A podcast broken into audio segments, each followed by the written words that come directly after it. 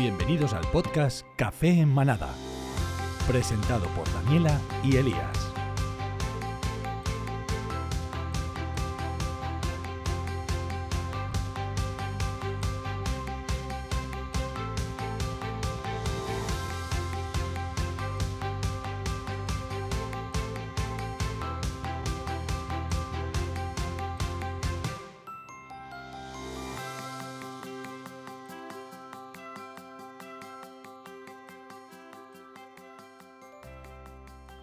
Manada, bienvenidos como siempre a Café en Manada. Gracias por estar ahí. Hola, hola. Hola Elías. Hola, hola. ¿Qué tal? Qué corporativo ha quedado. ¿Has visto? Es- pues, sé leer muy bien.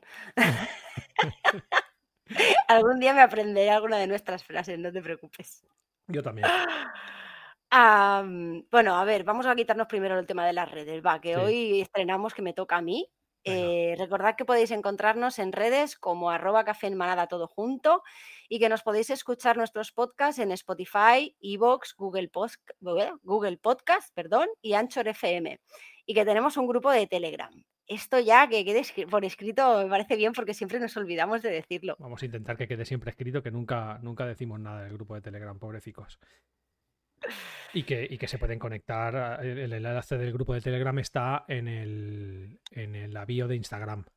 ¿Vale? Que, esto no, que esto no lo he puesto. ¿Ves? Nunca lo hemos dicho eso. ¿O sí? Eh, sí, sí Bueno. que lo digo yo. Sí, sí que lo digo. Bueno. En fin, que estamos en todos lados. que estamos por ahí, que nos encuentran fácil, ¿vale? Y nada, pues tercer episodio, tercera temporada. eh, y yo tenía ya ganas de que llegara este momento porque, porque vamos a... Tenemos con nosotros a Mary. Hola Mary, ¿qué tal? Hola, buenas tardes a los dos. Muy buenas. Eh, Meritxe Arias es la directora de la asociación eh, Asociación de Acción Social Discan, ¿vale? Lo vamos a decir Iba a decir, como lo digas mal, te mato. No, sabe- sabes que no. Y, y, bueno, además vamos a hablar con ella sobre la asociación, sobre su labor en, en- en el mundo, ¿vale? Eh, sobre, sobre ella misma, sobre los perros. Mm, Igual hablamos del español porque, porque Mary y el español van de la mano. Y, bueno, pues, pues un poco de, de- de todo lo que, lo que vaya surgiendo. Tenemos preguntas por aquí, pero, pero bueno, ya, ya veremos cómo va, porque eh, para quien no lo sepa, creo que lo he dicho ya más en, en más de una ocasión, pero eh, eh, yo he estado trabajando con. He tenido la suerte de poder trabajar en Discan mm, en exclusiva, solo trabajar con perros eh, en Discan y ha sido la mejor época laboral de mi vida, sin duda alguna. Y bueno, ta- también lo he contado muchas te, veces. como te escuche tu jefe. No, es verdad, es lo que hay, ellos lo saben, ¿eh? O sea, me da exactamente No se ha igual. escondido nunca, creo. No, no, en la vida. Eh, Mi, mi jefes lo saben, además no me desvinculé del todo de, mi empresa y, sabían que yo estaba con, con ello y que era muy feliz. Pero bueno, el COVID pues, pues nos hizo mucho daño a todos y a mí yo no pude volver a, arrancar. Pero bueno, son cosas que pasan. Entonces, pues básicamente a mí Mary me ha enseñado prácticamente todo lo que yo sé de perros, lo aprendí en la asociación. Porque la asociación, aparte de hacer todo lo que hace ahora, que nos va a contar, pues también hace formación. Y es una de las, si no la mejor formación que hay actualmente en el mundo animal. Bueno, bueno, bueno, eso son palabras mayores. Bueno, eh, yo lo digo con conocimiento de causa. O sea, las cosas No te quites mérito tampoco, Mary. hay que decirlas. Hay que Claro. decirlas, ¿vale? Entonces, pues nada, pues vamos a hacerte unas cuantas preguntillas, ¿vale? Y, y vamos a ver por dónde va la cosa. Pero lo- la primera pregunta que se me ocurrió es ¿quién es Mary? Pues Mary, ¿qué- ¿quién es Mary? No lo sé ni yo. Eh, no, sí. Mira, yo soy una apasionada de... Parece que no, pero sí, soy una apasionada del, del mundo de la discapacidad. De hecho, soy maestra de educación especial y ya desde bien pequeñita sabía que quería ser maestra de educación especial. Y soy una apasionada de los animales. Entonces, tuve la suerte cuando empecé a trabajar en el Hospital Institut Goodman de hacer terapia con perros y terapia con caballos dentro del hospital. En 2004 fue el primer hospital que, que introdujo la, terapia con perros en, sus, eh, en su día a día, en su semana. Y desde ese momento, es decir, el año que viene, 2024, exactamente en el mes de julio de 2024, va a ser 20 años que me inicié en el mundo de la terapia con, Madre con animales. Casi nada, ¿eh? Esa es Mary, básicamente. Eh, soy una apasionada de los animales, soy una apasionada de, del bienestar animal. Creo que esa es una de mis ah, etiquetas o de mi marca, eh, porque si algo por lo que puedo luchar es por porque los perros estén bien, porque la educación canina se haga bien, porque el trabajo se haga bien y porque al final están a nuestro cargo y tenemos nuestro es, es nuestra responsabilidad. Así que si una de las cosas igual de las que se abandera Discan es de, de preservar por encima de todo el bienestar del perro, porque consideramos que sin bienestar animal no existe el bienestar humano por mucho que nuestro fin sea ayudar a la persona. Me ha gustado mucho tus palabras. Ah, no hemos dicho nada, eh, eh, cosas del directo, pero eh, Daniela, vamos haciendo mm, intercambio, ¿vale? Una tú, una yo, como siempre. Sí, sí, o sea, ahora me toca a mí, pero es que me ha gustado mucho lo que ha dicho ella, ¿sabes? O sea, es bastante, tiene relación también con nuestro mantra, o sea, que me gusta, me gusta. Yo lo aviso, es bastante inspirador todo esto y, está bastante guapo. Hoy va a ser un poco mm, que toque fibras, que es que, que Discan lo hace eso muy bien, toca fibras por ahí. Sí. Entonces, pues, bueno. sí, pero las bonitas, suele tocar siempre las bonitas. Eh, bueno, a ver, seguimos que si no ya abrimos aquí corazoncitos. Eh, vale, Mary, con todo esto que nos has dicho, ¿qué formación tienes en esos 20 años que llevas eh, en tu profesión? Pues mira, soy maestra de educación especial, tengo varios másteres, uno de ellos en atención temprana, otro en formación e learning, por ejemplo, para poder dar formación. Hice el curso de formación de formadores, eh, creo que era fundamental para poder hacerlo. Ahora mismo estoy sacándome el doctorado en terapia asistida con animales y eh, en el campo del perro, pues soy instructora de perros de asistencia acreditada por el INCUAL. Eh, de hecho, soy evaluadora del ICQP, del Instituto Catalán de Cualificaciones Profesionales. Bueno, ahora tiene otro nombre, pero el título es lo que pone. Em, de la cualificación de, perros de asistencia y soy experta en, intervención asistida con animales. aunque pueda parecer que, todo es como muy diferente, todo va relacionado. O sea, siempre eh, toda mi formación se basa en la persona y en el animal. Em, evidentemente sin formación de educación canina o de, o de adiestramiento o de bienestar animal o de como quieras llamarlo, no puedes trabajar con animales y sin formación sobre la persona tampoco puedes trabajar con personas. Entonces, eso es lo que he intentado ir haciendo durante estos 20 años, complementando donde yo creía que necesitaba más en cada momento. Igual, em, el máster lo hice en atención temprana porque en su momento era lo que menos tocaba. Luego hice un máster en educación que no terminé. Eh, me falta trabajo y dejé, ya lo dejé porque no podía, pero bueno, tengo los estudios hechos, que eso sí lo tengo certificado.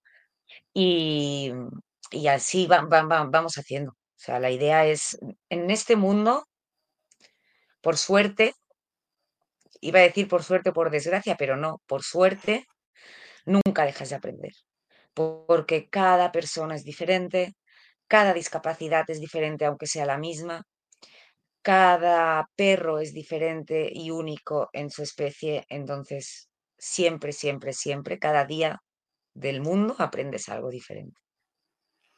Y además, ahí es nada, ¿sabes? y además, yo, yo creo también que al final en el mundo del perro, lo que tú dices, no dejas nunca de aprender y la autoformación es básica. O sea, al final siempre los que nos gustan los animales, eh, los perros en concreto en este caso, siempre acabamos leyendo y formándonos en, en, el mundo del perro porque siempre van saliendo cositas, siempre van saliendo estudios nuevos.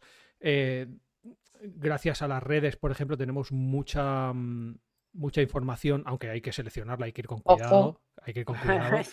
los que somos, los- claro, los que somos, eh, los que ya sabemos eh, eh, y hemos estudiado cosas del mundo animal, sabemos. Claro, eso, eso es lo malo de las redes, ¿no? Claro. Que el que ha estudiado sabe dónde acudir y el que no ha estudiado se le aparece el adiestrador de parque en las redes y ya la es. liado. Sí. ¿Habéis escuchado lo de adiestrador de parque? Ya sabéis de dónde lo saqué. Pero claro, se van a dar cuenta de muchas cosas, ¿eh? Sí, sí, hoy vais a, vais a ver que soy, que, que- que yo aprendí, o sea, yo en cuanto a comportamiento, a- a- al mundo animal, a los perros y tal, soy un poco mini Mary. Eh, Yo eh, juro, juro que siempre en mis cursos digo que no quiero mini meris, que meris ya hay una y ya creo que son suficientes. pero eso es, es inevitable un poco, es inevitable. Bueno, yo, eh, cuando se hace la cosa bien, pues al final pues aprende. Sí. tam- Nosotros somos también un poco, eh, también a veces aprendemos por imitación. Entonces, pues bueno, pues hay veces que se te quedan cosas y, y Bueno, yo me alegro, ¿eh? sí, mejor que se Mire, queden cosas buenas. Yo, si yo aquí eh, te voy a dar, mm, bueno, te voy a explicar algo que no es- ni, ni a Elías se lo he explicado. Anda. Eh, pero sí, yo hice un curso de formación con Discan que también tuve que dejar por el tema del trabajo, eh, pero yo todo lo que aprendí de teoría lo he aplicado en mi peluquería y el cambio que he dado para mejor a raíz de eso no te lo puedes imaginar. O sea, Pues que, mira, no que lo sabía, me alegro. Que no es por darte méritos aquí ni hacerte pelota ni mucho menos, ¿sabes? Es el hecho de que eh, lo que dices tú de no ser minimeris, sí, ok, pero dejas una, una buena formación a la gente y que luego que cada uno haga lo que quiera con Sí. esa, con esa formación y, y es de agradecer de encontrar a personas como tú con tanta formación durante 20 años que quieran enseñar a otras personas a hacer bien las cosas por el bienestar animal que eso es lo que también cuesta bastante de encontrar con los educadores de parque, por ejemplo, Sí. ¿sabes? Sí. Es complicado. Pues gracias, Daniela. Ahora hablaremos, ahora hablaremos de la formación, ¿eh? de todas formas, porque es un tema que no he puesto de la Sí, formación sí, que, habla- di, di. de la formación que das tú. De, o sea, de la formación sí, que sí, da la asociación. No, digo, digo que, que tampoco, o sea, que, que, la, que no se piense la gente que ahora ha venido aquí a vender mi libro, que, Hombre, no. pero yo sí. A ver, un poco, vamos a ver, Pero hay que hablar de las cosas no bien, pasa nada. claro. Tú no te preocupes, ya lo vendo yo. Sí, para eso estoy yo, no, no pasa nada. En, todos los episodios lo puedes estar escuchando, estamos en todos lados, lo sí. puedes oír. Que por cierto, a ver cuando sacas un libro, que también estaría guay. Sí, Ya, ya, o sea, mira, me lo han pedido tantas veces, pero es que Sí. no tengo tiempo. O sea, es Ya. que de verdad me gustaría tanto escribir un libro y de hecho tengo tantos bocetos empezados, tantas introdu- introducciones hechas, no solo de uno, que de hecho Silvia, que me has dicho que está por ahí, Sí, leyó la primera parte muy pequeñita, las primeras frases de un libro que, que- que quiero hacer, pero es que no es el único, o sea, tengo varios, pero es que no tengo tiempo, o sea, yo la gente que escribe libros de verdad, ¿De dónde sacan el tiempo? no? me- sí, me dan mucha envidia, sí. mucha, o sea, de verdad, os lo juro, me dan mucha envidia, me encantaría escribir un libro. Yo creo que es tienes que que, apartar tiempo, apartar tiempo y dedicarle, pues yo qué sé, una hora cada día, ¿sabes? Porque es que si no, no lo haces nunca, pero como no es que puedes... no tengo, hay días de 26 horas, Eh, no, de momento Como no. buena autónoma, ¿ves? De Es que no te da no. la vida. Sí, sí, sí, sí. es que no tengo, o sea, Ay, bueno, en fin, volviendo un poco al, al- al tema, eh, mm, porque eh, que para mí es, es, es que, claro, ¿sabes qué pasa? Que yo me siento un poco tonto eh, leyendo un poco las preguntas porque yo ya lo sé, pero, pero bueno, esto es para todos, ¿no? Para que, para que lo sepan y para, que, para dar a conocer la, la asociación. ¿Por qué el nombre de Discan y cómo surgió todo? Pues mira, surgió porque, bueno, yo trabajaba en la Goodman, ¿no? En el Instituto Goodman, un hospital de neurorehabilitación referente en Europa, uno de los mejores de Europa. Y cuando quise formar la asociación en 2007, eh, yo aún estaba en la Goodman, em, pues no, no le encontré otra, otra manera de decir la asociación que DIS de discapacidad y CAN de perro. No, creía que quedaba bien, que era un nombre que, que no existía en aquel momento en el mundo del perro, tenía que acabar en can, creía que tenía que acabar en can, y el dis delante, pues está claro que era por, por la discapacidad. Mm. Y, Y así se ha quedado. y eh, que la gente explica el color de. eh, ¿Por qué el color de corporativo de la asociación? Porque El esto color la gente no lo sabe. El color azul es porque, primera, porque los perros ven el azul y el amarillo, que eso supongo que todo el mundo lo sabe, ¿no? Ven tonos grises y tonos azules y tonos amarillos. Y segunda, porque cuando se creó la asociación se estaba haciendo la ley de perros de asistencia, que tardó y se hizo, al final salió en 2009 en Cataluña, em, pero ya se hablaba de que los perros iban a tener un peto de color azul porque era la bandera de Europa, ¿no? Y un poco para regular en ese momento en la ley, en la ley catalana. Y por eso es el color azul, primero porque la ven los perros y segundo porque era el color que iban a llevar los perros de asistencia. Entonces, además es muy curioso porque el perro ve cuando te pones la camiseta azul.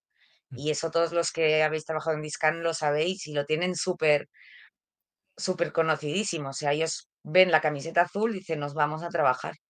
Es una asociación que hacen a Ellos los solitos, tres ¿eh? días. Ellos solitos, porque nadie les sí. enseña nada. O sea, Sí, el condicionamiento clásico existe en el día a día de nuestros perros siempre. Vale, y, y, mm, bueno, ya nos has dicho, eh, Daniela, em, Sí, lo eh, he visto. sí, o sea, sí, tira, tira. next. Next. Vale, em, entonces es una eh, entidad sin ánimo de lucro. ¿Y esto cómo se financia?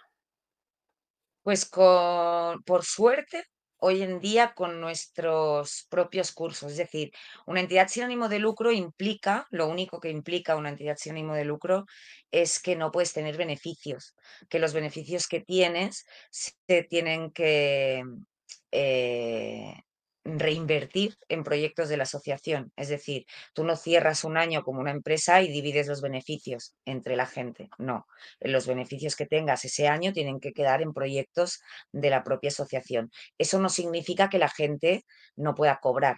El que no puede cobrar nunca en una asociación es por la representación y lo que es la junta de gobierno.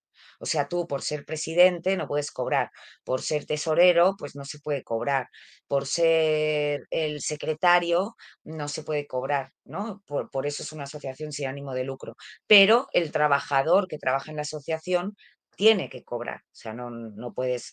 No es un eh, voluntario. Claro, o sea, una cosa es un voluntario y otra cosa es un tra- trabajador. Y el trabajador cobra, los servicios se cobran. Hay servicios que realizamos em, dependiendo del centro gratuitamente según los recursos de cada uno y el que no, pues se paga.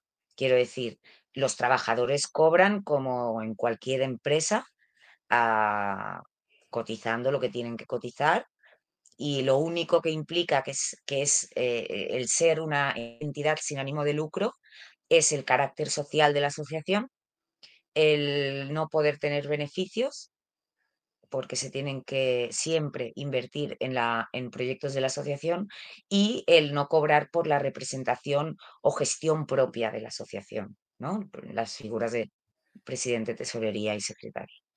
Vale. Y, y, ¿Lo sabíais esto? No, Yo sí.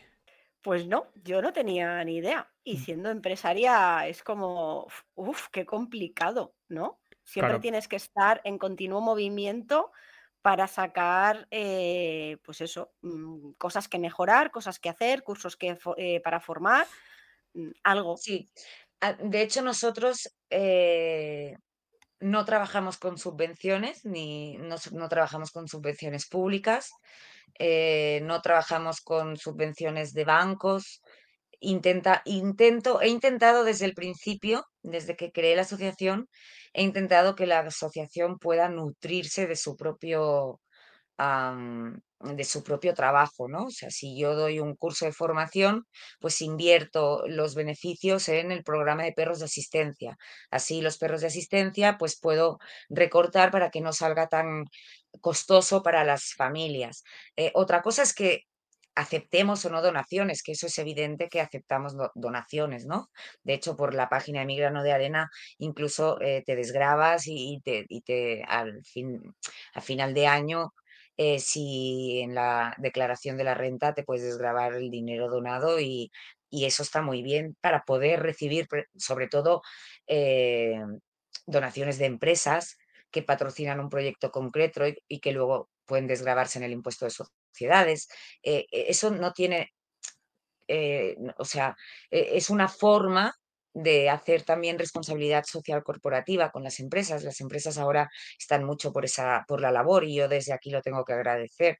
De hecho, ya que estoy, si me dejáis, eh, le tengo que agradecer a, Elanco, a Era Pet Food y a Brani Pets, que son nuestros eh, tres patrocinadores principales, eh, el, el, hacernos estas donaciones, ¿no? Porque la verdad es que se agradece, porque hay muchos programas que, pues, que patrocinan ellos.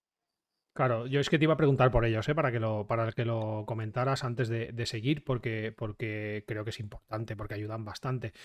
Mm, de hecho, sin, sin, sin ayudas de ese tipo, por ejemplo, igual hay centros que no se podrían beneficiar de la terapia asistida con, perros, y es gracias a eso. Sí, sí, de hecho, por ejemplo,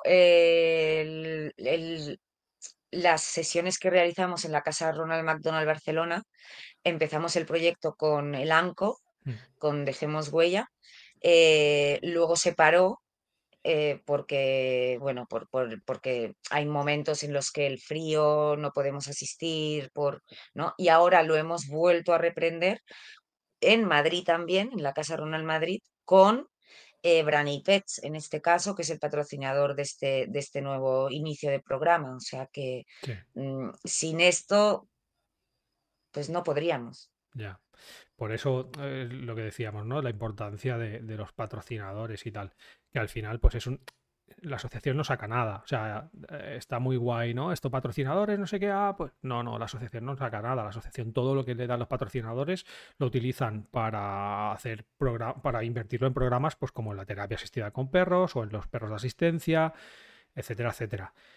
y es muy importante que, la gente sepa que cuando hay, se habla de patrocinadores muchas veces no es por el, o sea, sobre todo en el caso de las entidades sin ánimo de lucro, no es por el dinero ni mucho menos, es por poder ayudar a la gente, sin más. De hecho, además es que hay patrocinadores que lo que nos dan es, por ejemplo, pues eh, Era Pet Food nos da comida para los perros, entonces no es dinero como tal, pero a, nosotros nos supone una, un, un no gasto Mm. en, porque tenemos muchos perros de asistencia, ¿no? Entonces, si tú sabes que cada mes tienes cierto, eh, ciertos sacos de pienso o las desparasitaciones que nos, eh, que nos da el ANCO, o, ¿no? Pues eso sale del presupuesto y al menos pues eh, mm. puedes rebajar un poco el coste. Bueno, vamos a hablar un poco de, de, lo que más me gusta a mí en el mundo de los perros, que siempre lo he dicho, eh, la gente lo sabe de sobra, que es la asistencia, ¿vale? Los perros de asistencia. Yo he trabajado eh, como instructor de perros de asistencia y he trabajado haciendo eh, programas de terapia asistida con perros. Me gustan las dos, me encantan las dos. Yo me llevo un muy buen recuerdo de, de la terapia, pero a nivel, lo que más me mola, ¿sabes? El trabajo es el perro de asistencia, Mm, y, me encanta, o sea, me encanta. Ahí, eh, podría estar hablando de perro asistencia días, porque por, de hecho muchas veces aquí en el podcast tengo que callarme y decirme, venga, sigue y no hables más de esto porque no toca, ¿sabes? Pero bueno, en fin. Em, y quería saber un poco cuál es la misión o el, y el propósito principal de Discan en relación a, a los perros de asistencia y, también a la terapia asistida con perros, pero ah, vamos a, la asistencia primero. Pues el propósito de Scan es mejorar las técnicas de entrenamiento en el perro de asistencia. Desde el principio quise, ¿cómo lo digo?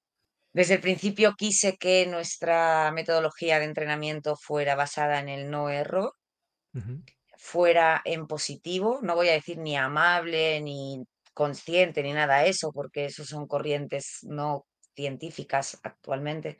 Entonces, yo uso eh, la técnica del adiestramiento en positivo.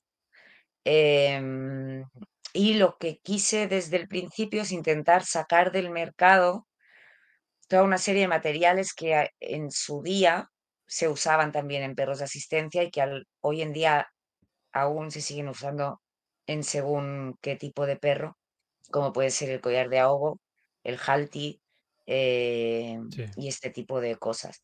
Entonces yo considero que cualquier material que sea dañino para el animal hace que ese animal sufra un estrés innecesario.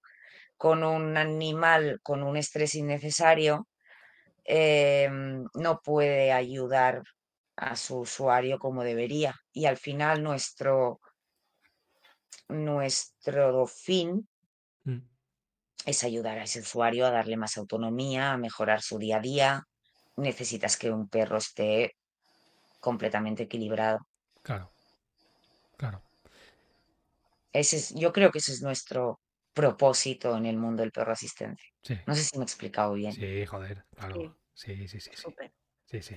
Yo, perdón, pero es que aquí se me ocurre una pregunta que no está en el guion, ¿eh, Elías, Dale, me dale. salgo del guion. Dale, dale. Eh, cuando tú aprendiste todo lo que te tuvieron que enseñar del relación al perro, me imagino que te chocaría bastante porque los métodos antiguos de hace 20 años, eh, si ahora todavía hay según qué métodos no se pueden, no se deberían utilizar ni con perros de asistencia ni no asistencia. Y ya no se eh, pueden, no es que no se deban, es que no se puede también. Pero No bueno, se pueden. Ahora desde la ley de bienestar animal está prohibido. sí. eso es. Pues eh, tú cosa es cuando que hagan estudias- caso, pero Sí, eso es otra historia. Pero cuando tú estudiaste, eh, para ti tenía que ser súper frustrante, ¿no? El poder, el tener sí, que hacer no, cosas. porque yo tuve la suerte de formarme en el campo de perro de asistencia. En aquel momento solo existía eh, la Fundación Bocalán, no existía nadie más. Entonces yo en la parte del perro de asistencia me formé con ellos. Sí que es cierto que había cosas que, que yo no comparto, pero ellos también trabajan en, en positivo, con el método clicker, que en aquel momento era muy novedoso en España, ahora ya no, pero en aquel momento pues se usaba muy poquito el clicker para las habilidades, ¿no? No, no, no, no habían muchos lugares donde pudieras conseguir un clicker. Em, entonces, bueno, se abrió un mundo porque ahí fue cuando vi lo que quería hacer, cómo lo quería hacer y qué no quería hacer. Ya. Es bien, Interesante que sepáis 20 que, que yo sí. con yo con eh, Ron tiene 13, a- 13 años ahora y yo empecé a entrenar un poco a mi a mi libre albedrío con el clicker porque lo leí, me gustó mucho la metodología, cómo funcionaba y tal. Estamos hablando de hace 13 años que yo no tenía ni la más pajolera idea de perros, o sea, me gustaban y los quería y lo quería entrenar, pero no, no tenía ni idea. Y me costó encontrar un clicker y estoy hablando de hace 13 años. O sea, imagínate hace 20. Sí, Claro, claro, es que sí, sí, ya, ya te digo, hace 20 era muy novedoso. Eh, yo tuve la suerte de, de que ya cuando empecé Fundación Bocalán ya trabajaba con Clicker y, y tuve esa suerte. Eh, evidentemente luego tú, como todos, ¿no? Copias modelos o, o dices, no, yo esto no lo quiero para mi asociación, yo esto lo quiero hacer de esta manera y de gracias a, a la variedad de, gente, de hecho en terapia con animales, por ejemplo, me, formé con Debra, que es una, bueno, era una asociación italiana que ya no existe, Ayuca, entonces, que antes era Delta Society, ahora es eh, Per Partners. Em, entonces, bueno, eh, yo he tenido la suerte de que ya me encarrilaron bien, pero por ejemplo, el primer perro del cual yo soy consciente que tuve en casa, que yo tenía 10 años y se murió justo un año después de entrar yo en Goodman, es decir, en el 2005, eh, iba con un collar de pinchos, porque es lo que había. claro. De hecho, hoy en día tú vas al chino y te puedes comprar Sí. collar de pinchos por internet, por Sí, en Amazon, cualquier collar de impulsos. Claro, en Y haces lado. así y ah, se siente. Sí, sí, lo hablábamos el otro día de, de- claro, es que, o sea, está prohibido ahora, gracias a Dios, los han prohibido eh, por la nueva ley de bienestar animal, pero eh, la ley de bienestar Se animal, pueden comprar. claro, no puede, no puede, no tiene, vamos a decirlo de una manera que la gente lo entienda, jurisdicción en cuanto a qué se puede vender y no. Eso es más Europa. Eh, nosotros estamos eh, o sea, nos, eh, jolines, como lo, lo, dije el otro día súper bien, me quedó súper guay, ahora no me va a salir. Pero mm, nosotros estamos, eh, tenemos una serie de normas para la venta de, productos y, se rige a nivel europeo. Entonces, hasta que en Europa no digan, no, no, señores, esto ya no se puede vender, pues lo puedes seguir eh, comprando. Aunque no lo puedas tener ni utilizar, pero lo puedes seguir comprando. Entonces, pues bueno, yo llevaba a Ron, eso sí, y creo que fue, y creo que tú lo conociste con ese collar. Llevaba un collar que era una cadenita el, de ahogo de las dos anillas, pero yo lo llevaba, yo lo llevaba cogido por las dos anillas, o sea, no, no ahogaba. Pero, pero bueno, era lo que había. A mí me enseñaron, no, no, tú esto se lo pones y si tira, pues se ahoga un poquito y no, el perro no pasa nada porque el cuello lo tienen muy fuerte y, el perro aguanta. Sí, hoy, en, hoy en día, por suerte, eh, nos avala la ciencia y la ciencia nos dice que eso no es así mm.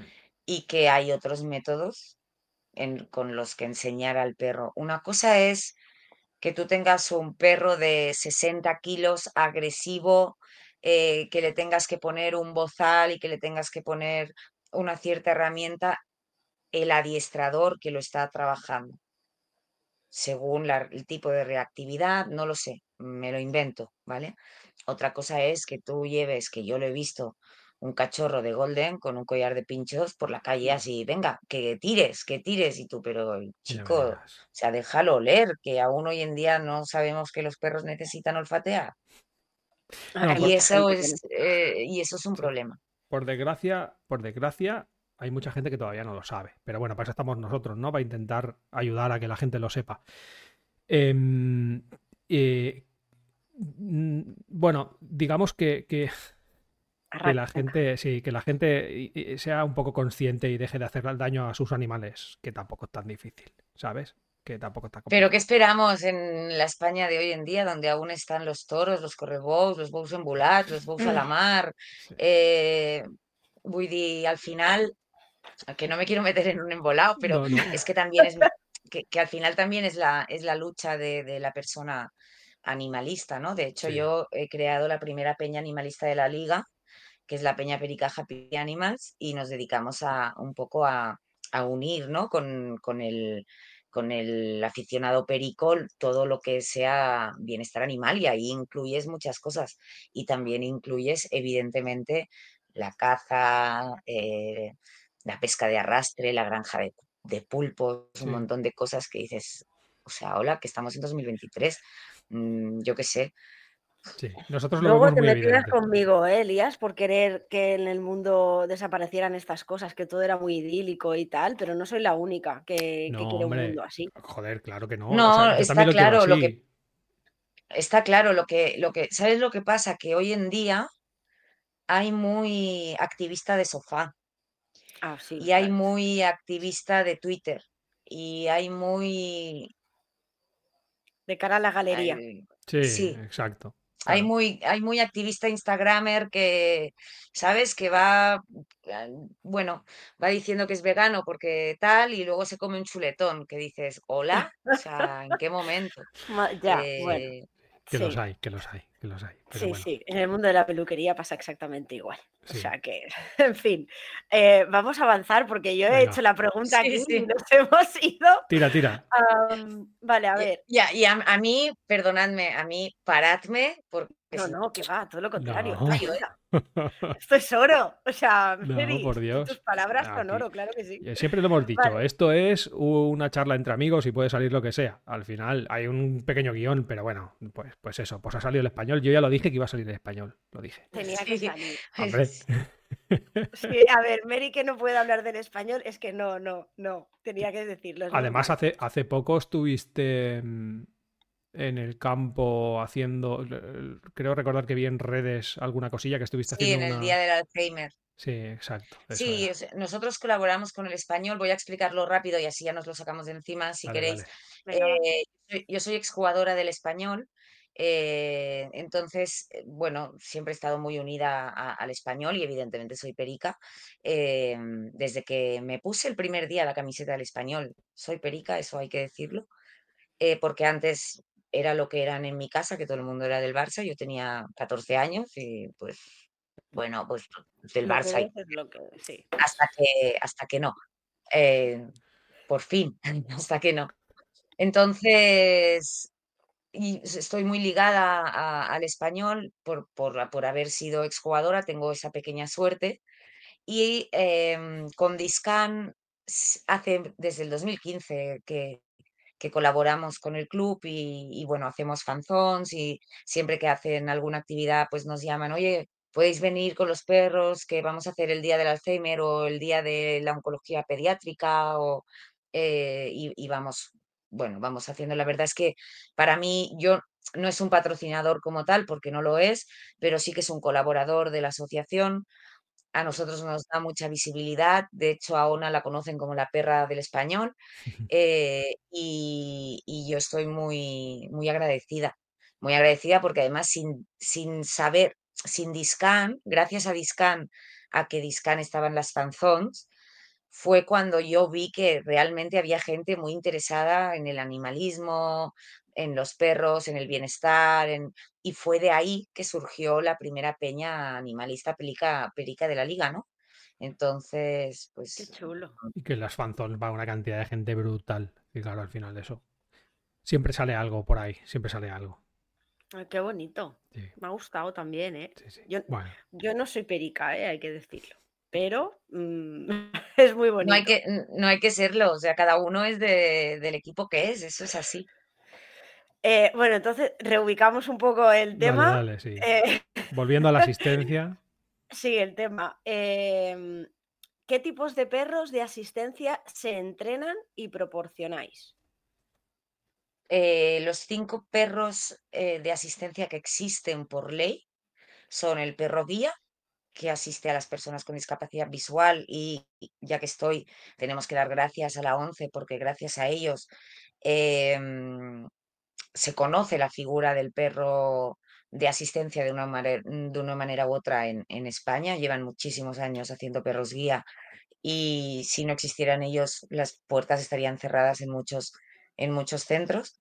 Ah, el perro de servicio, que acompaña a personas con discapacidad física, el perro de autismo, eh, que acompaña a personas ah, y niños, niñas con trastorno del espectro del autismo, el perro de aviso, que acompaña a personas con enfermedades que causan crisis recurrentes con desconexión sensorial, para que la gente nos entienda, como pueden ser la diabetes, los síncopes o epilepsia, y el perro señal, que acompaña a personas con discapacidad auditiva y los avisa de sonidos. Y, Básicamente son esos cinco. y Desde aquí puedo esos. decir ya que el perro de soporte emocional no existe, gracias. Gracias. Em, y eh, es una figura que aunque la pidáis, de momento, y en unos años, no va a estar en la ley. Entonces, no existe el perro de apoyo emocional. Yo es que me río porque Elías siempre acaba diciéndolo igual. O sea que. Sí, yo, yo, mi frase en realidad es el perro de apoyo emocional son los padres, pero Eh, sí. no queda muy bien. Entonces, bueno. Bueno, Bueno, eh, según quién te podría aquí decir que no tampoco, ¿eh? O sea, Sí. eso ya, pero. sí, bueno, Pero es sí otro es tema. verdad que es un poco la americanada, ¿no? Que creo que allí en, en Estados Unidos sí que tienen los Sí, perros. no, eh, a ver, perro de, es que en realidad, si nos basamos en la ley, eh, nosotros tenemos que basarnos en la ley, no, no existe el perro de apoyo emocional. Es que yo también, mi perra es mi perra de apoyo emocional al final, ¿no? Entonces, ¿qué es un perro de apoyo emocional? Claro. El perro de asistencia es una figura que acompaña y da autonomía a la persona. Si la persona, aunque tenga discapacidad física, ese perro no le proporciona más autonomía en su día a día, tampoco se va a acreditar como perro de asistencia. Al menos nosotros, porque la ley está hecha por algo. Tú puedes decir, ya, pero yo tengo perro de servicio, así sí, o sea, yo tengo discapacidad física, así si me lo acreditan, puedo viajar con el perro, ya, pero para eso no vas a venir a mi entidad, claro, porque si no necesitas el perro, yo ¿no? no te lo voy a hacer. Claro. Claro. Que yo siempre digo que al final la, el perro, el, el- el falso, falso perro de apoyo emocional que intenta la gente acreditar, existe de por sí, porque si tú tienes un buen vínculo con el animal ya te está apoyando emocionalmente, porque siempre está contigo, porque los perros son alegres por naturaleza, porque te quieren y te lo demuestran, porque es un apoyo que nunca vas a perder y que no te van a juzgar. Y, o sea, es que el, apoyo emocional te lo brinda por el mero hecho de existir ese perro y de tener un buen vínculo contigo. Sí. Si tú tienes otra patología, llámale depresión, estrés hmm. postraumático. Eso iba a preguntar. Ansiedad, lo que sea. Actualmente la ley no los reconoce como tal. Porque primero es que para tener un perro asistencia tienes que tener discapacidad reconocida. Y esa discapacidad tiene que entrar dentro de las cinco tipologías de perro. Entonces, yo hmm. te, eh, claro, es que y tú imagínate que tienes una depresión que es una enfermedad muy seria y te acreditamos un perro de asistencia. La depresión, por suerte, tiene tratamiento y se trata de superarla. Se trata de, intentar superar esa, ese bache en tu vida, eso, eso que te está provocando es, tu estado anímico. Mm. Entonces, al año siguiente no puedes desacreditar al perro. Digo al año siguiente por decir algo. ¿No? Sí, aunque si igual se recupera. La enfermedad, ¿no? ¿Qué haces con el perro? Eso es.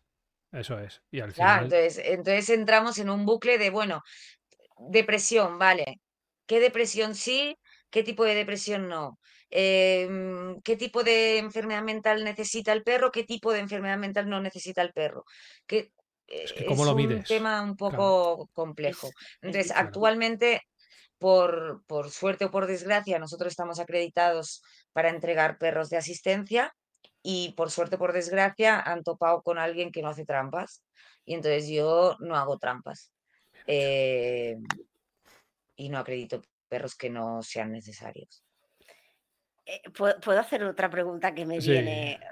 claro, mm, a lo mejor esta me puedes decir no contesto, pero ¿de verdad hay asociaciones como Discan, pero no Discan, que hace la trampa? Sí. Si no te contestaba ella, te lo iba a contestar yo, eh, que lo sepas. Es que, o sea, me. Bueno, vaya sociedad, ¿no? O sea, hola. Bueno. Esto va un poco con los, con, los valores y con lo que. Llámale don dinero. Sí, llámalo como quieras. Con los valores que tú tengas y con lo que tú quieras aportar a la sociedad. Si para ti tu, em, tu, tu asociación, porque suelen ser todas entidades sin ánimo de lucro, eh, no, hay, hay, hay empresas, ¿eh? Sí, hay empresas también. Sí, pero bueno, una gran parte, quizá, digamos, no sé qué porcentaje habrá, pero una gran parte suele ser una entidad sin ánimo de lucro. Si al final intentas hacer negocio por. O sea, la ley es la ley, está muy claro. Solo se pueden acreditar cinco tipos de perros de asistencia. No te puedes inventar uno nuevo. No puedes porque no está tipificado. No puedes. Da igual. Y de hecho, si estás en Murcia, por ejemplo, hmm. solo son cuatro. Porque el perro de autismo en Murcia no está reconocido. Ah, según la comunidad, sí, y según, o sea, no es algo estatal. Claro, no es algo estatal. O sea, somos 17 comunidades autónomas. Actualmente hay 15 leyes, porque no hay ley ni en Ceuta y Melilla ni en Aragón. No hay ley de perro de asistencia. Casi todas son iguales en realidad. Em, pero sí que, por ejemplo, Murcia no, no, no da paso al perro de autismo eh, y en cambio Valencia, que fue la primera, que fue en 2003, habla de diferentes discapacidades, o sea, abre un poco el abanico a que puedan ser diferentes discapacidades mientras esté avalado por un, por un profesional de la salud y por el, centro de adiestramiento. Esa necesidad, ¿no? Vaya, ¿ves? En fin, qué complicado. Cuando empezamos a hablar de leyes... Claro, pero yo pensaba que era algo a nivel estatal, o sea, a nivel que en España se habían marcado y, ¿sabes? Que luego cada comunidad pudiera tener algo más. De hecho, en la Ley de Bienestar Animal hay una disposición adicional que dice que se trabajará por una ley estatal de perro de asistencia, porque antes de que existieran todas estas leyes había una ley estatal de perro guía, solo una. Pero como empezaron por, primero la, fue la comunidad valenciana, luego fue Galicia, luego fue Euskadi, luego fue Cataluña, luego han ido siendo todas, eh, pues cada una ha hecho más o menos lo que mejor le ha parecido. Unas han ido copiándose de otras y más o menos, ya te digo, están más o menos todas a la par, mm, pero sí que es cierto que cambian algunos criterios, ¿no? Pero, pero más o menos todas son parecidas. Entonces, no creo que sea muy complicado unificar a, una ley estatal, pero claro, tal y como está la política, pues también entiendo que primero que hagan el reglamento de la ley de bienestar animal y luego ya que hagan lo demás, que al menos tenemos, tenemos ley y estamos amparados por, por la ley. Hablando de la ley, antes de seguir eh, muy rápido, tenía la duda y no lo consulté. Eh, ¿Los perros de asistencia estarían dentro del grupo llamado perros de trabajo que quedan no, fuera los perros de la ley? no, los perros de asistencia tienen su propia ley, vale. con lo cual eh, ya tienen un reglamento de cada comunidad, por eso la necesidad de hacerlo estatal pero los que sí quedan fuera de la ley explícitamente son los perros de intervención asistida. Vale, vale. Eso sí, que además está explícito en la enmienda de la vergüenza. Sí. Eh, está explícito perros de caza, perros de rescate, perros de intervención asistida, etcétera. Que te quedas del. Perdona, o sea, nos has puesto en el mismo saco. ¿En qué momento? Ay, bueno, en fin, seguimos. Eh. Eh, seguimos. Haznos una pincelada porque es una pregunta súper mm, amplia, ¿vale? Ya, ya la hice con ese propósito, pero para que la gente sepa un poquito qué habilidades puede tener un perro de asistencia, un poquito, una pincelada de... Vale, te explico más o menos, ¿vale? Si la, final, la finalidad es que el perro dé más autonomía a la persona. Con lo cual, por ejemplo, si estamos en una discapacidad física y la persona no puede abrir la puerta, se pone un sistema mecánico tipo interfono con un cordel para que el perro pueda abrir la puerta. Evidentemente, si son de maneta, eh, no se pueden abrir, con lo cual hay que poner un, sistema, ¿no? Si para, puede abrir un cajón, puede recogerte las cosas del suelo. Si tú vas en silla de ruedas o no te puedes agachar, o pues bueno, te, eh, te da autonomía porque al final, si tú sales a la calle con el perro, si se te cae algo lo puedes recoger, no necesitas que alguien si se te cae el móvil, te lo coge y te lo robe, que somos capaces de hacer eso. Eh, entonces te lo coge tu perro. Em, es, un, es un ejemplo absurdo, ¿eh? pero, pero puede, pasar. entonces el perro, de, el perro señal avisa de sonidos, tipo pues avisa si te llaman el móvil, si abre la puerta, o sea, si pican a, la puerta, si el despertador por la mañana, que igual es lo que más, más, porque la mayoría de, de personas con discapacidad auditiva es cierto que tienen mucha tecnología a su alcance hoy en día para, para mejorar su día a día. El perro de autismo, mm, la idea es pues que mejore la convivencia en casa, sobre todo con el niño con autismo, calmando las crisis, eh, calmando el anclaje, eh, realizando el anclaje en la calle, por ejemplo, es un, eh, un típico síntoma de los usuarios que nos piden perro de autismo es que el niño se escapa, ¿no? Entonces se trabaja el anclaje para que el niño no se escape o no cruce una calle en un momento dado y lo puedan atropellar si nos vamos al perro de aviso, por ejemplo, pues te puede avisar de, bajadas y subidas de azúcar, por ejemplo, muy importante sobre todo para las personas diabéticas que no están controladas y que por la noche, por ejemplo, pues no te enteras, ¿no? Eh, de, que te está bajando el azúcar y puedes morir, es una hipoglucemia. Y luego queda el perro guía, que todo el mundo lo conoce, con lo cual no hace falta que... Bueno, sí, puedo decir que el perro guía no guía, que no sabe que el semáforo está en verde, y que el que siempre da la orden es el usuario. Eh, que, a, ver, a ver, a ver, a ver, Espérate, Elías, por favor, que tú ya te lo sabes. Sí, sí, pregunta tú. Es que iba a decir, es que esto la gente no lo sabe. Pregunta tú. A ver, o sea, yo, por ejemplo, eh, en la peluquería tengo una clienta que es eh, ciega, entonces va con su perro guía, pero antes de llevar al perro guía llevaba como un mandito, ¿no?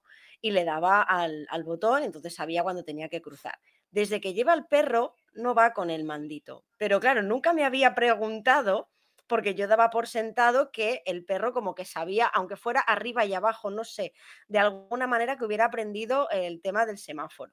O sea, ¿en serio? Entonces, como... Es, la, es la usuaria la que dice que pasa cuando pasa. Y, además nunca debe, porque lo aprenden. O sea, al final el, el usuario aprende a escuchar cuando paran, cuando se cambia, incluso cuando... Eh, lo que sí hace el perro guía es desobedecer. Es decir, si tú vas a cruzar y viene un coche, ahí sí que hace, ahí sí que se para y tira hacia atrás. Eso sí que se le enseña, Y, pero el perro no puede saber que está en verde. O sea, y- y eh, yo- de y- entrada porque, porque ven Sí. gris. claro, Claro, claro. yo por eso decía posición del semáforo arriba o abajo, yo qué sé, ¿sabes? No, no, por- olvídate. claro, porque la posición al final, yo he visto semáforos que tienen el verde y el rojo a los lados. Ah. Eh, pero además he de decir que lo de la, lo de, lo de la desobediencia, si el perro ve que viene un coche muy rápido, él se para, se echa para atrás. Esto es verdad, yo lo he visto entrenar, pero no he conseguido, no conseguimos que Ron hiciera caso al coche. No. Bueno, es que no todos los perros valen, ¿no? Y eso también está bien. Quiero Sí. decir, al final, no todos los perros valen ni tienen esa autonomía, y más en el, en el perro guía que buscas que el perro trabaje por sí mismo. Claro, ¿no? Entonces, el perro, tú no le dices al perro, em, llévame a la panadería y el perro te lleva la- te guía hasta la panadería. No, tú te sabes la ruta y tú trabajas la ruta con el perro y al final el perro acaba aprendiendo a ir, pero igualmente tú le dices derecha, izquierda, recto, pasa, vamos, para, porque el que guía eres tú. Si de repente te quieres parar en la farmacia, que está de camino a la, a la panadería, quiero decir, em, lo que sí que se trabaja con el perro guía son rutas, las rutas específicas que hace el usuario día a día, por ejemplo, ir al trabajo, eh, bajarse en, para- en la parada tal, que eso el, el guía ya lo tiene aprendido. ya lo sabe, claro. También te digo que al principio a, mm, a los usuarios se les da un mando para lo que decías, ¿no? Em, de los sensores del, semáforo. del, Los semáforos del que- semáforo. Que Es posible que el sensor esté en otro lado, pero el perro no, no, no puede nunca recaer. Tú fíjate, imagínate que el perro se equivoca. Buah. Nunca puede recaer la vida de una persona en la decisión de un perro, Claro, sobre todo al cruzar una calle. Claro. a lo mejor, o sea, el desconocimiento, ¿sabes? Hace que estas preguntas que, pues sí, tienen totalmente sentido, no te las hagas, ¿sabes? Entonces, Sí. Sí, que, que, que yo quiero saber por qué no lleva el mando ahora, ¿eh? O sea, igual ya lo ha aprendido o, o se conoce los, lo- los, espa- o hay un ruido que nosotros no oímos y ella sí, no lo sé. No, sí, sí, yo, yo aluciné. Aparte, la, o sea, la perra es súper mona y es un culo inquieto, ¿sabes? O sea, no, no es la típica perra que tú la ves ahí como un militar. No, no. o No, sea, No, Ah, porque la debe ser peluquería, jovencita. Sí, sí, un labrador, eh, aparte pues tendrá, no sé, dos añitos, una cosa así, y eso es, pues, cuando arriba una cabra boya, ¿sabes? Que sabe que entra para jugar y para pasárselo bien, y, y luego Como tiene que la, ser. Sí, claro, sí. la, la usuaria es en plan, pues ala, sé libre, sé Claro. libre, yo me quedo aquí y cuando tal. Porque Pero, claro, no me había preguntado nunca el, el hecho de, porque es que ni se lo he preguntado a ella tan siquiera lo del mandito, pero sí que es verdad que yo lo escuchaba y desde que la tiene no, no lo he escuchado más, el, el timbrecito, pero no sé, se lo preguntaría por curiosidad, a ver Ujú. cómo ha sido el, el aprendizaje. pregúntale, pregúntale. Vale, ya me lo preguntarás a mí. Sí. O sea, ya me lo, ya me, lo ya me diré. lo r- Eh, pues todo esto me da que pensar en, en cómo seleccionáis entonces y, ¿sabes?, a, a los perros y cómo los, los entrenáis para, porque claro, igual que yo, el desconocimiento pensándome que era el perro, eh, lo del coche, pues, ¿cómo, cómo has fallo? Esa Es pregunta es fácil, muy ¿eh? larga, ¿eh?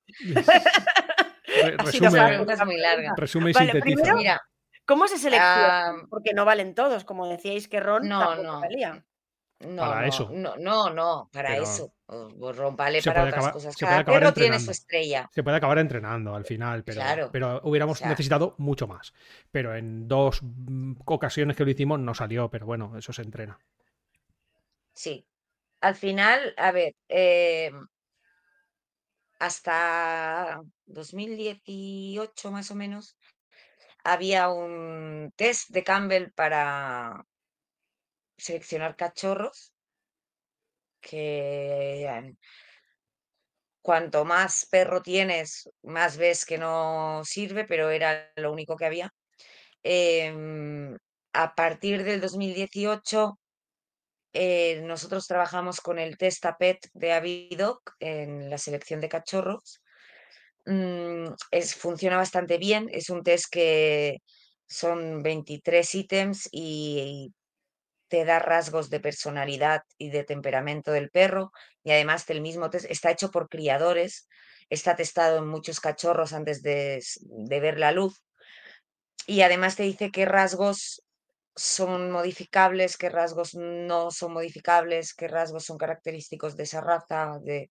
Entonces es un test que va muy bien y ahí puedes seleccionar un poco. Al final lo que buscas es un perro, voy a ir a lo fácil, es un perro de sensibilidades medias en todo y sobre todo un perro que no sea agresivo y que no tenga miedos e inseguridades.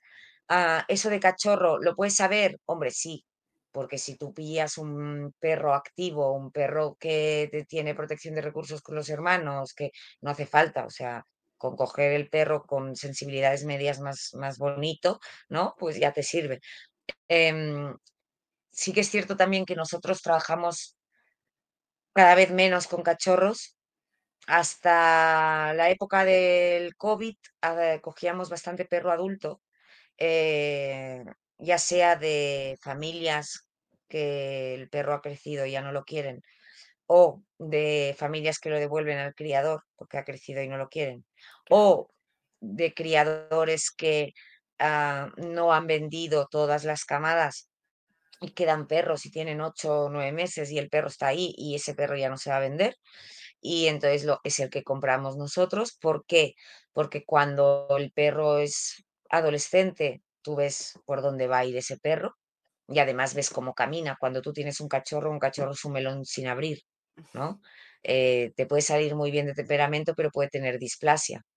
Eh, y luego te puede salir perfecto de fisiología y anatomía, pero puede ser un poco cabrón. Entonces, bueno, pues esas cosas, por mucho que los trabajes desde el principio y los socialices bien y la personalidad del perro es la que es, esa no la cambias. Em, la personalidad de, de una persona viene marcada, de un perro, igual que de una persona, viene marcada por el temperamento y por el carácter, ¿no?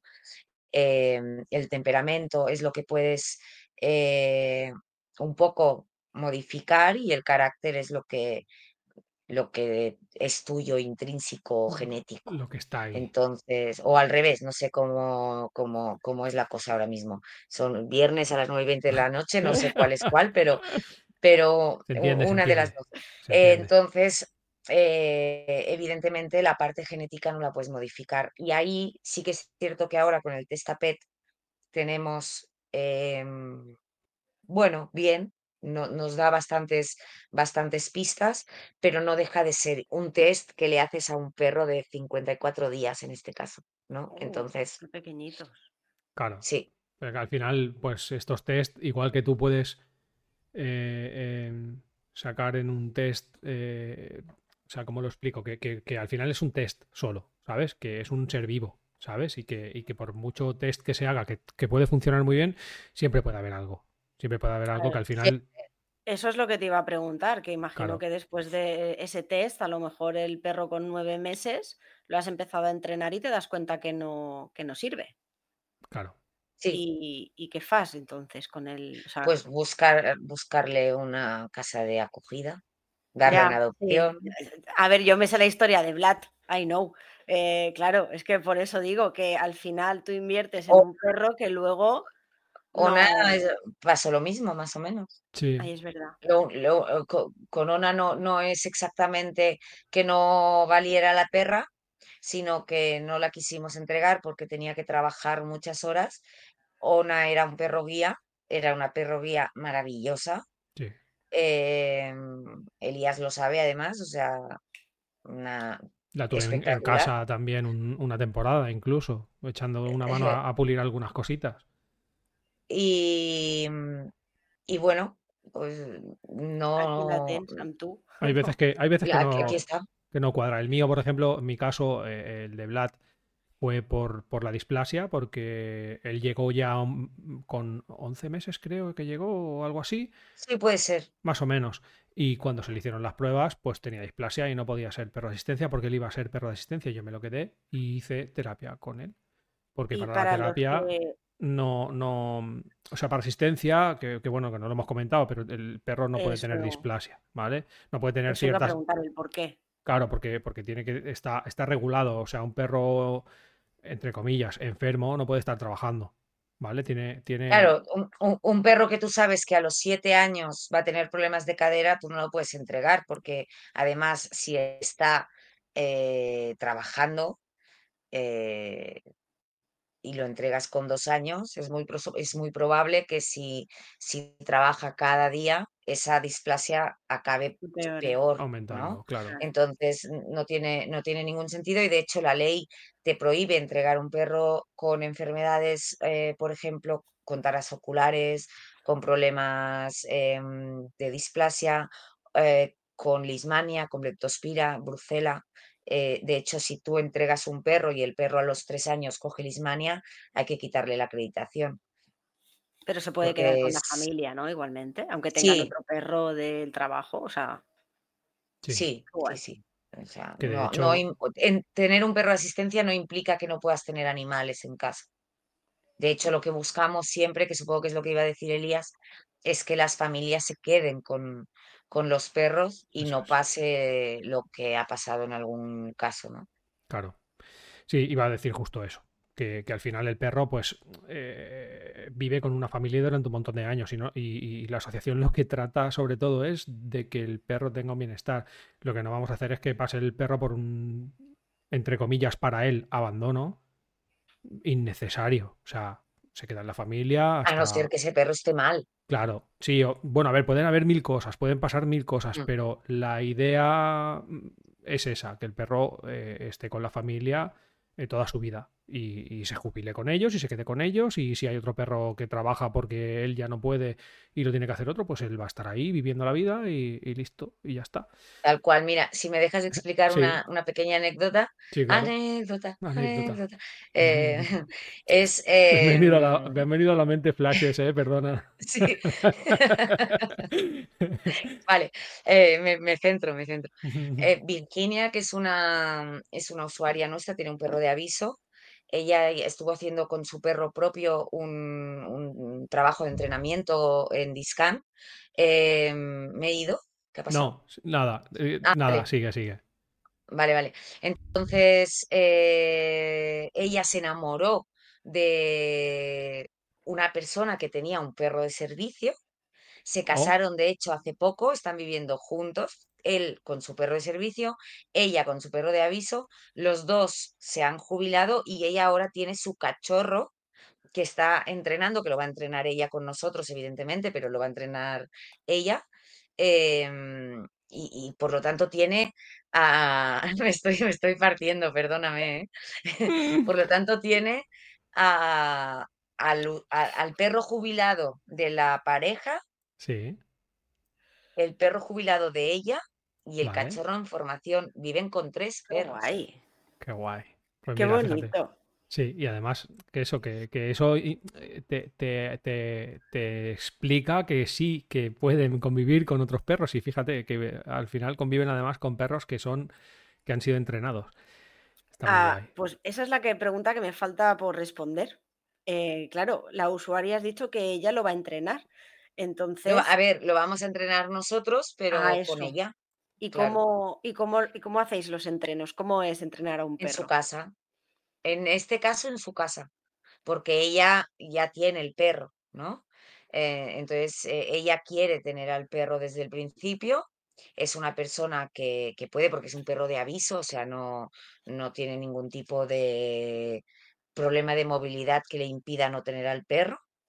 Eh, y pues, pues los entrenos se van a hacer, en su caso hay que coger muestras eh, para que el perro pueda detectar los síncopes, entonces eh, se va a hacer en su casa, se le va a enseñar a ella a, sacar, a, cogerse las muestras y a partir de ahí pues a trabajar la, asociación al olor y luego la discriminación y luego todo. En este caso eh, pues dependerá del momento, miraremos pues cuántas veces tendremos que ir y ya está. Pero si no, lo normal es que te pidan el perro ya hecho. Eso es lo normal. Entonces tú seleccionas al perro, lo entrenas y lo, lo acoplas a la familia. ¿Y todo ese proceso cuánto, cuánto dura? Mucho. Vale, pero para poner una fecha puede ser un año, dos años, Sí, de un año y, de un año y medio a dos años. Entre que lo buscas, lo selecciona. Otra cosa es que tú seas un criador, tengas camadas y trabajes con tus propias camadas. Que nosotros no somos criadores. Yo siempre he dicho que nunca, que no, que yo no iba a criar, ¿no? Porque ya están los criadores para ello. Creo que es una, tiene, tiene que ser algo muy serio y muy disciplinado. Y nosotros somos entrenadores y el criador es criador. Entonces, em, seleccionas, al- yo lo que hago es seleccionar al perro cuando ya tengo el usuario y en base a las necesidades de ese usuario. Otra cosa es que yo vea que hay un perro, el caso de un perro que me puede venir bien. Perfecto, lo cojo, aunque no tenga usuario, porque yo sé más o menos los usuarios que me entran al año. Mm. Después de 16 años de asociación, ya más o menos sabes lo que, lo que sale. Se dice rápido, ¿eh? 16 años. No está mal. Bueno, es que, claro, mm, yo ya soy mayor, tengo una edad. Aunque no lo aparentas, ¿eh?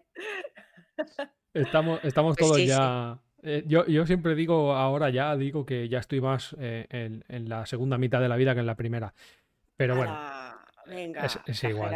Bueno, pero estoy al principio de Bueno, la si, segunda cal- mitad. si, calcu- si calculamos, yo también, yo estoy en la segunda mitad, si calculamos más o menos. Sí, por eso, pero que no es nada malo, es, es otra Claro. etapa, es otra etapa, no pasa nada. Vale, y, Pues yo espero no vivir 100 años, ya os lo digo. no, O por favor, No, yo Estoy en mi segunda mitad, estoy en mi segunda mitad seguro. seguro.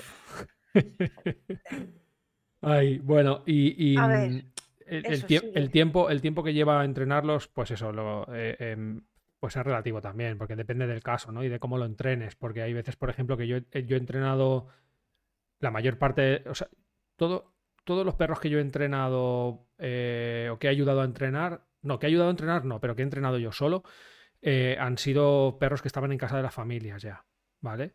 Pero existe el caso de que tengas hueco en tu casa, no como yo, que tengo tres perros y soy así de listo, y puedas tener un perro eh, de discar y lo puedas entrenar en tu casa y que conviva contigo hasta que lo acoplas. Y entonces el tiempo, pues, pues va cambiando. Eh, cambia un poquito también, depende del perro, de- del entrenador, de, de- de mil cosas. De las habilidades, de cómo crece el perro, de la maduración. O sea, hay perros que no se han entregado un mes porque aún no están maduros y en, al día siguiente han hecho clic y al mes lo hemos podido entregar. Quiero Sí, decir, el labrador es así. Sí. Vale, y ya vamos a hablar de pasta. Vamos a hablar de pasta, porque esto es un tema interesante que la gente siempre lo quiere saber. ¿Cuánto cuesta un perro de asistencia eh, y cuánto cuesta... eh, De verdad. sí, de verdad. ¿Cuánto cuesta y cuánto cuesta de verdad? El presupuesto del perro de asistencia escrito, hecho por las horas por- de selección, las horas de socialización, las horas de adiestramiento de base, las horas de adiestramiento específico y las horas de acoplamiento, montón. está entre de 18 y 20 mil euros, teniendo en cuenta estos dos años, ¿no? Eso te iba a decir en que lo, claro. Eh, otra cosa es lo que nosotros como entidad pedimos al usuario.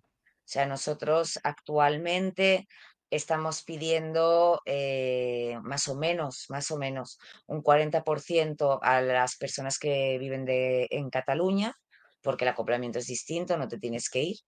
Y en el caso de las personas de fuera de Cataluña, estamos pidiendo un 45, 46%. Vale, ese es el coste real. Em, en Discan se está pidiendo lo que has dicho, eh, pues un un 60, un 40% o un 45% según el caso. ¿El resto de dónde sale?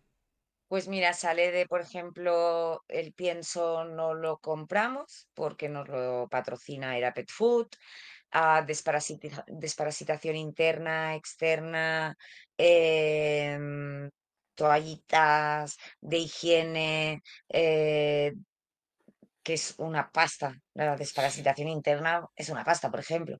Pues No todo eso nos lo 10 sube- kilos. Claro, pues todo eso nos lo, nos lo patrocina el ANCO eh, para todos los perros que tenemos, entonces, pues la verdad, eso es una pasta. Em, y luego el de los cursos de formación.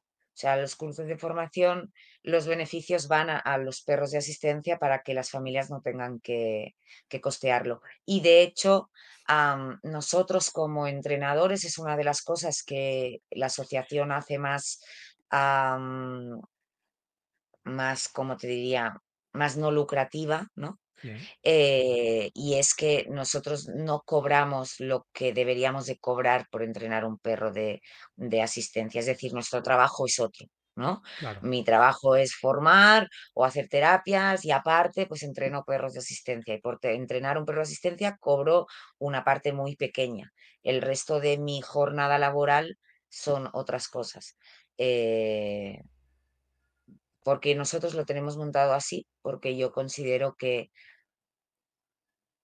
es la parte más social de la asociación y es la parte que yo quiero que siga siendo asequible a casi todo el mundo. Yo entiendo y sé que hay familias que tampoco llegan a esos 7.000 euros, ¿no? Pero, porque no dejan de ser 7.000 euros, pero mm, tampoco creo que tenga que cobrar 18.000. Ya. Pero eso son maneras de llevar la asociación y en mi caso es así. Claro. También, pues eso, depende de cada entidad lo que quiera hacer y lo que no. Los, ¿cómo se le llama? Los principios, no, los... Em, sí, los principios o los valores. Los valores también que, tienes eh, tanto tú como tu asociación. Entonces, mm, es importante. Y una pregunta, eh, cuando, porque tú te has cruzado el charco también para llevar perros de asistencia a Latinoamérica, creo. Bueno, yo no, eh, pero la perra sí, sí. Hemos entregado un perro en Argentina, entonces lo que hicimos fue, eh, porque nos lo pidió una asociación de terapia con perros de allí, eh, que es Inca Amigo que Ayuda, ellos no hacían perros de asistencia, entonces vino la chica aquí durante dos, tres semanas casi, y estuvo, estuvimos preparándola como si dijéramos a ella para que ella pudiera hacer el seguimiento. Y entonces fue ella la que se llevó al perro, porque si no, sí que salía, ya, ya, o sea, se iba de precio el tener que viajar yo a Argentina, estarme un mes allí y volver. O sea, no es lo mismo que, que irte ahora, por ejemplo, en noviembre me voy a La Coruña un mes, pero pues no es lo mismo, ¿no? Irse un mes a La Coruña que irse un mes a Argentina. Claro. Claro. Madre mía. Vale, bueno, vamos a vamos a acabar con la última pregunta ya pero quiero que te extiendas un poquito porque, porque yo sabía que nos iba a pasar, que nos íbamos a extender y solo te voy a hacer una pregunta lo siento. sobre eso. no, no, pidas perdón, que mujer. Va, que va. o sea, ya lo sabía de sobra y, y me, estoy encantado de que se extienda. Em, y, solo he hecho una pregunta referente a la terapia, pero quiero que Perdón. me expliques se extiende porque hoy no juega el español a las 9. Ah. lo digo. No, es broma. Si no, no estaríamos no estaría aquí ya con el reloj, ¿no? Diciendo, vamos, vamos espabilar, ya, chicos. Ya te lo digo, sí, sí. Vale, bueno, eh, eso, me ha sabido mal hacer solo una pregunta, pero bueno, podemos extenderla un poquito y que, y que lo cuentes bien. De la eh, terapia, quieres decir. Sí, Daniela. Eh, que lo pregunto yo si quieres. Vale, tenéis programa de terapia asistida con perros, que bueno, el día se lo sabe, pero yo no. Y la gente que nos escucha, algunos tampoco. ¿Cómo es? ¿En qué consiste? ¿Dónde se hace? Eh, así como a nivel principiante. Vale. Vale, lo primero eh, que tengo que decir es que hablamos de la terapia asistida con perros porque es lo que se conoce como, como esa actividad, pero realmente se le tendría que llamar intervención asistida con perros porque hay diferentes tipos de intervenciones. Tú puedes hacer una terapia asistida con perros con un profesional de la salud que guiará esa sesión o ese programa. Tú puedes hacer una educación asistida con perros que estará guiada por un profesional de la educación o tú puedes hacer una actividad asistida con perros sin más, que está muy bien. De hecho, en Discan lo que más hacemos son actividades asistidas con perros en las que no están guiadas por un profesional específico. Está el técnico de intervención asistida con perros y realizas una sesión totalmente lúdica, aunque esa sesión tenga beneficios, porque los tiene, ¿no? Por ejemplo, en la casa Ronald McDonald, tú no puedes hacer, plantearte unos objetivos a trabajar con los niños que están ingresados en la o que están viviendo en la casa, porque esos niños llegan un momento que se van, ¿no? Entonces, eh, tú lo que vas es hacer una actividad a que se distraigan de, de, sus tratamientos, a que salgan del bucle mm, de la enfermedad que están sufriendo y a partir de ahí eh, te vas a tu casa y ellos tienen un beneficio, pero tú no lo vas a valorar, no lo vas a objetivar, mm, a objetivizar, a cuantificar. Y entonces es una actividad sin más. Y eso lo, lo, quiero dejar, dejar claro, porque siempre hablamos de terapia con perros, es verdad, eh, porque es lo que más se conoce, de hecho los cursos de un técnico en terapia asistida con perros, porque es lo que se conoce y es lo que le llega a la gente, pero creo que ya después de 20 años en esto, podemos empezar a, hablar de intervención asistida con perros, porque así también de aquí 10 años es lo que le calará a la gente. Porque va así. Madre mía. Y la terapia y así funciona. sí, ya está. Así, resumidamente. Así funciona. Básicamente. Muy resumidamente, o sea, podríamos hacer casi otro episodio entero. La intervención, para que, para que lo entienda la gente, la intervención asistida con perros es, tú preparas un perro, te tienes que formar tú como técnico, es decir, no vale el mi perro es muy bueno, yo lo quiero llevar a la residencia que vea a los abuelitos, no, la intención es muy buena, pero no se trata de eso. Te tienes que formar, tienes que saber lo que estás haciendo, te tienes que formar tanto en la parte de perros como en la parte de la persona. Eh, tienes que formar a tu perro, tu perro tiene que estar entrenado, porque hay perros que no valen, es evidente, o sea, no todos los perros, además, a mí a veces me lo preguntan, ¿qué es más estresante, el perro asistencia o la terapia con perros? Sin duda, para un perro es más estresante la terapia con perros, eh, porque la terapia con perros tú estás dos horas, una hora con el perro totalmente concentrado, no son diez minutos de exhibición ni, ni 15, es una hora en la que él sale de su, de su día a día, tiene que hacer una serie de actividades y de juegos y de... Perdón, que sí que es cierto que son juegos, pero no deja de estar recibiendo órdenes todo el rato mm. y, y al día siguiente otra vez, y al día siguiente otra vez. El perro de asistencia vive con esa persona 24 horas y tiene sus momentos de juego y tiene su... lo integras en el día a día, la asistencia. No sé si me explico. Eh, entonces, el, para mí el perro de terapia sufre más estrés que el perro de asistencia y por eso pedimos, de hecho, desde eh, una agrupación em, que se ha creado con la mayoría de entidades en España, por eso se pide que haya una ley de intervenciones asistidas con, al menos con perros, porque creemos que es importante fijar unos horarios, unos tiempos, unas metodologías de entrenamiento y ciertas cosas que hoy en día pues hay que fijar. Y yo, es, que, es un poco absurdo también, perdóname, ¿eh? que es un poco absurdo también tener que crear una ley para que ponga el sentido común eh, por, por escrito. Es eh, decir, eh, son cosas de sentido común. Y tener que crear una ley para que la gente haga caso, pues me parece un poco absurdo, pero tiene que ser así. Pues mira, esto es lo que dije yo. Esto es lo que dije yo al, inicio de la, al inicio del podcast anterior en el que hablábamos de la ley de bienestar animal. La ley está hecha para nosotros, no para los animales. Para nosotros, porque somos tontos y necesitamos que nos guíen. Porque por lo que se ve, pues no somos capaces de comprender lo que le hace daño a un animal y lo que no, y lo que le puedes hacer a un animal y lo que no. Pero esto es una opinión personal. Sí, sí, es así. es mi no, opinión es que personal. así. O sea, las leyes al final, en, este caso, las leyes lo que hacen es poner límites. ¿Por qué? Porque esos límites nos los hemos saltado a la torera. Sí, porque Entonces, como Nunca mejor dicho, ¿eh? Lo de, lo de la torera, nunca mejor dicho, ¿eh? Te ha quedado bien. sí, pero bueno, por, por desgracia esos límites aún no se pasan porque, claro, eso es patrimonio cultural. sí, Pero bueno, en fin, este es otro Algún tema. día veremos que eso dejará de ser patrimonio cultural. Sí, porque- ojalá. El día que la gente no vaya a las plazas. Claro.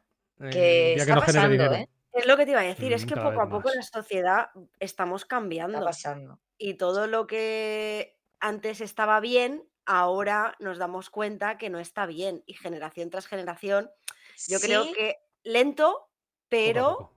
Poquito a poco va calando. Sí, pero siguen muriendo muchos caballos en el rocío, siguen, quiero decir, sí, pero tenemos una serie de tradiciones Hay que mucho trabajo. Ridículas. sí. detrás de la tradición, pues eh, se permite cualquier cosa. Hay mucho trabajo que hacer todavía sobre este tema, pero bueno. Poquito a poco, que sí, Sí. que es ridículo en 2023 que tengamos que tener una ley. Sí, Sí. porque dices, ya es de sentido común. Pero y bueno. como tenemos... mm, Y que bueno, aún hay gente que, que se queja porque no puede dejar Sí. al perro atado cuando va a comprar, que dice, señora, pero que no, que, que es que se, que, que es que no es porque que se le pueden robar al perro y usarlo de sparring en una pelea. Hola, Sí, Sí. y- y- o, o simplemente ya no y siendo tan, tan em, crueles con esta situación, o sea, con lo que pasa, sino, eh, eh, eh, coño, que el perro lo puede pasar mal. Que el perro lo puede pasar mal y, y- y simplemente le Sí, está generando una ansiedad. claro, pero ¿sabes qué pasa? Que eso no lo ven porque el perro se queda tranquilito en la farola. Sí, bueno, Entonces, ya. si tú le dices, ya, pero te lo pueden robar y te lo pueden meter en una pelea de sparring, Sí. entonces dicen, hostia, claro. eso no lo había pensado. Sí, bueno, ¿Sabes? como también hay algunos alarmistas que te dicen, anda, anda, ¿dónde vas? ¿Dónde vas? Que eso ya no, eso ya eso no ya no se pasa. hace, sí. No se hace. Va. Sí, bueno. Pero mira, yo te iba a hacer una pregunta, así como eh, formadora también de, de educadores, de bueno, de gente que quiere, eh, que no es el típico educador de parque, ¿vale? Em, O que quiere dejar de serlo. Bueno, va, venga. eh, ¿por qué hay educadores que se quejan de esta ley? Porque no les permiten usar collares. Pero entonces no se les podría llamar educadores por el bienestar animal. O sea, No, son, son adiestradores caninos, tienen su título. Pero Claro. las metodologías, bajo mi punto de vista, solo mi punto de vista, bueno, por, por suerte desde el punto de vista de la ley también, pues son un poco obsoletas. Correcto. Bueno, Pero mm, po- por el bienestar animal, tú tienes que mm, formarte y Claro, es que cambiar su- metodología, y adaptarte a las. aprender un Vale. poco y enseñarle a tu perro a caminar en junto en lugar de De ponerle pegarle. un cordino. Claro, de pegarle tirones o de, o de, pues eso, ponerle el collar de ahorque, de, de, de- bueno, en fin.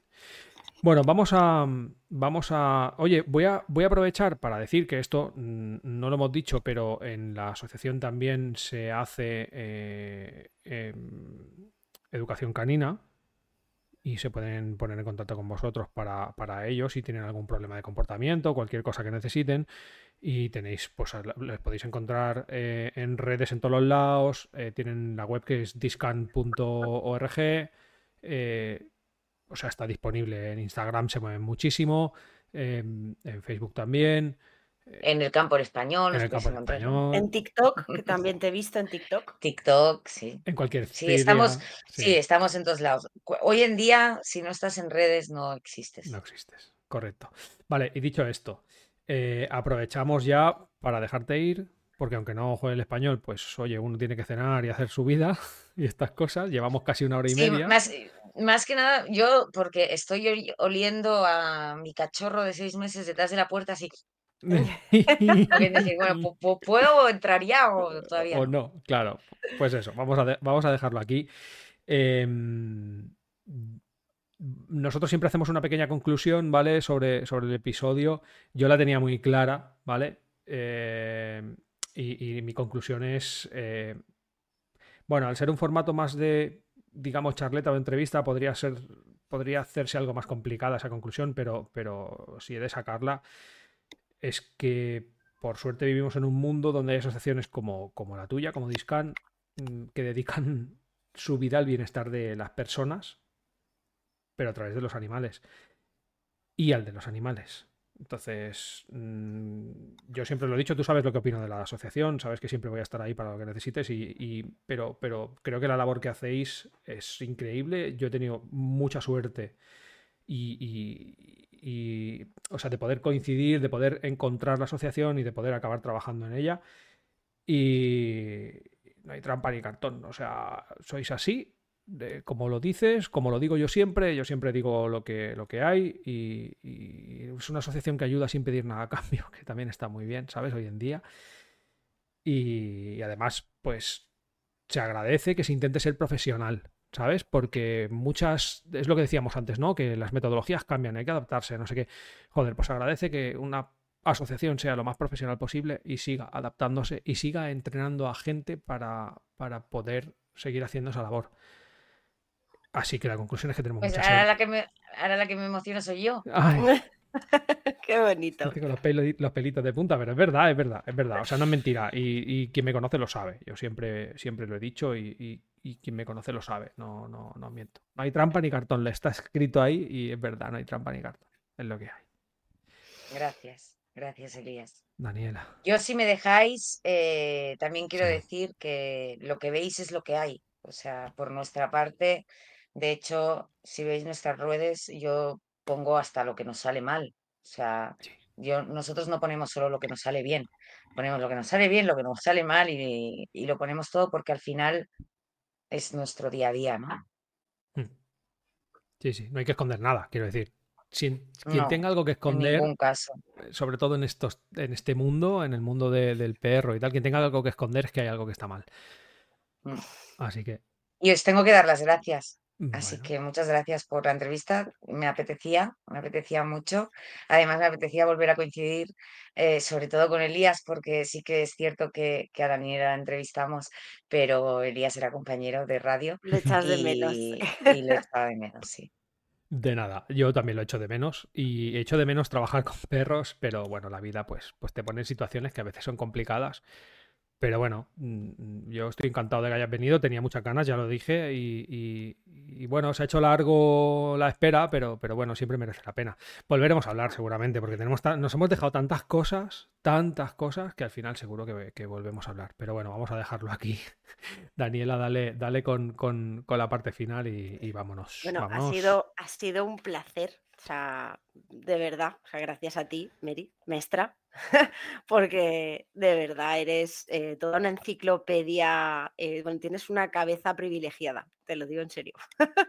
Increíble y aparte haces una labor espectacular a esta sociedad que pues e, estamos avanzando demasiado lento, pero gracias creo que a personas como tú que apoyáis, que aportáis este granito de arena constante, eh, vamos a llegar donde tenemos que llegar por lo menos para el bienestar animal. Y eh, para cerrar, ah, ¿no? se, me olvidaba decir una cosa que yo sabía que se me iba a olvidar. Podéis em, ayudar a, Discan eh, haciendo donaciones en el, en el grupo de teaming, por ejemplo. Tienen un grupo de teaming, tienen lo de Migrano de Arena, eh, eh, si... Eh, que, si, que si la gente no lo sabe, lo del grupo de teaming está muy bien porque es un euro al mes que va íntegro a la asociación, pero es que al final de años devuelven nueve euros. O sea, al final solo habéis dado tres euros al año y a nosotros nos habéis dado doce. Y esto es, la gente dice, ya, pero un euro no, porque el poder de la gente llama a la gente. Mm. Cuanta más gente hay en un grupo, más gente ve que eso funciona. Exacto. Y así es el que, eso, que le podéis ayudar, que lo sepáis. Perdón, Daniela. no, no, tranquilo. ¿Quieres decir tú el mantra? No, no, dale, dale, dale, que tú lo dices espectacularmente que siempre me lo dejas a mí. Dale, dale, lo haces muy bien. Bueno, eh, para cerrar el capítulo de hoy, eh, como siempre, nuestro mantra, ser responsables con las decisiones que toméis, porque al hacernos cargo de un animal durante su vida, tenemos que darle una buena calidad de vida. El animal no escogió estar con nosotros. Y ahora, ya que antes he hecho redes, también me toca redes a mí. Venga, dale, sí, casi te las aprendes. Ah, a ver.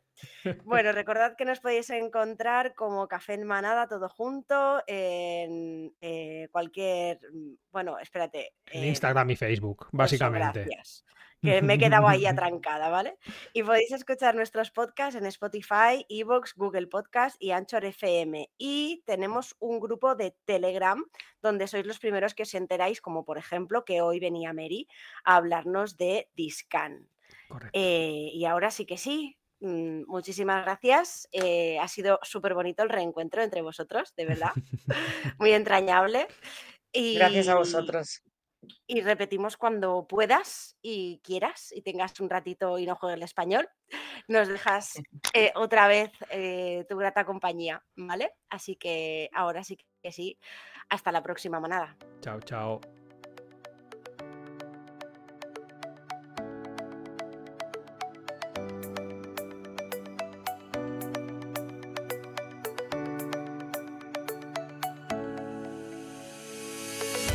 Y hasta aquí, Café en Manada.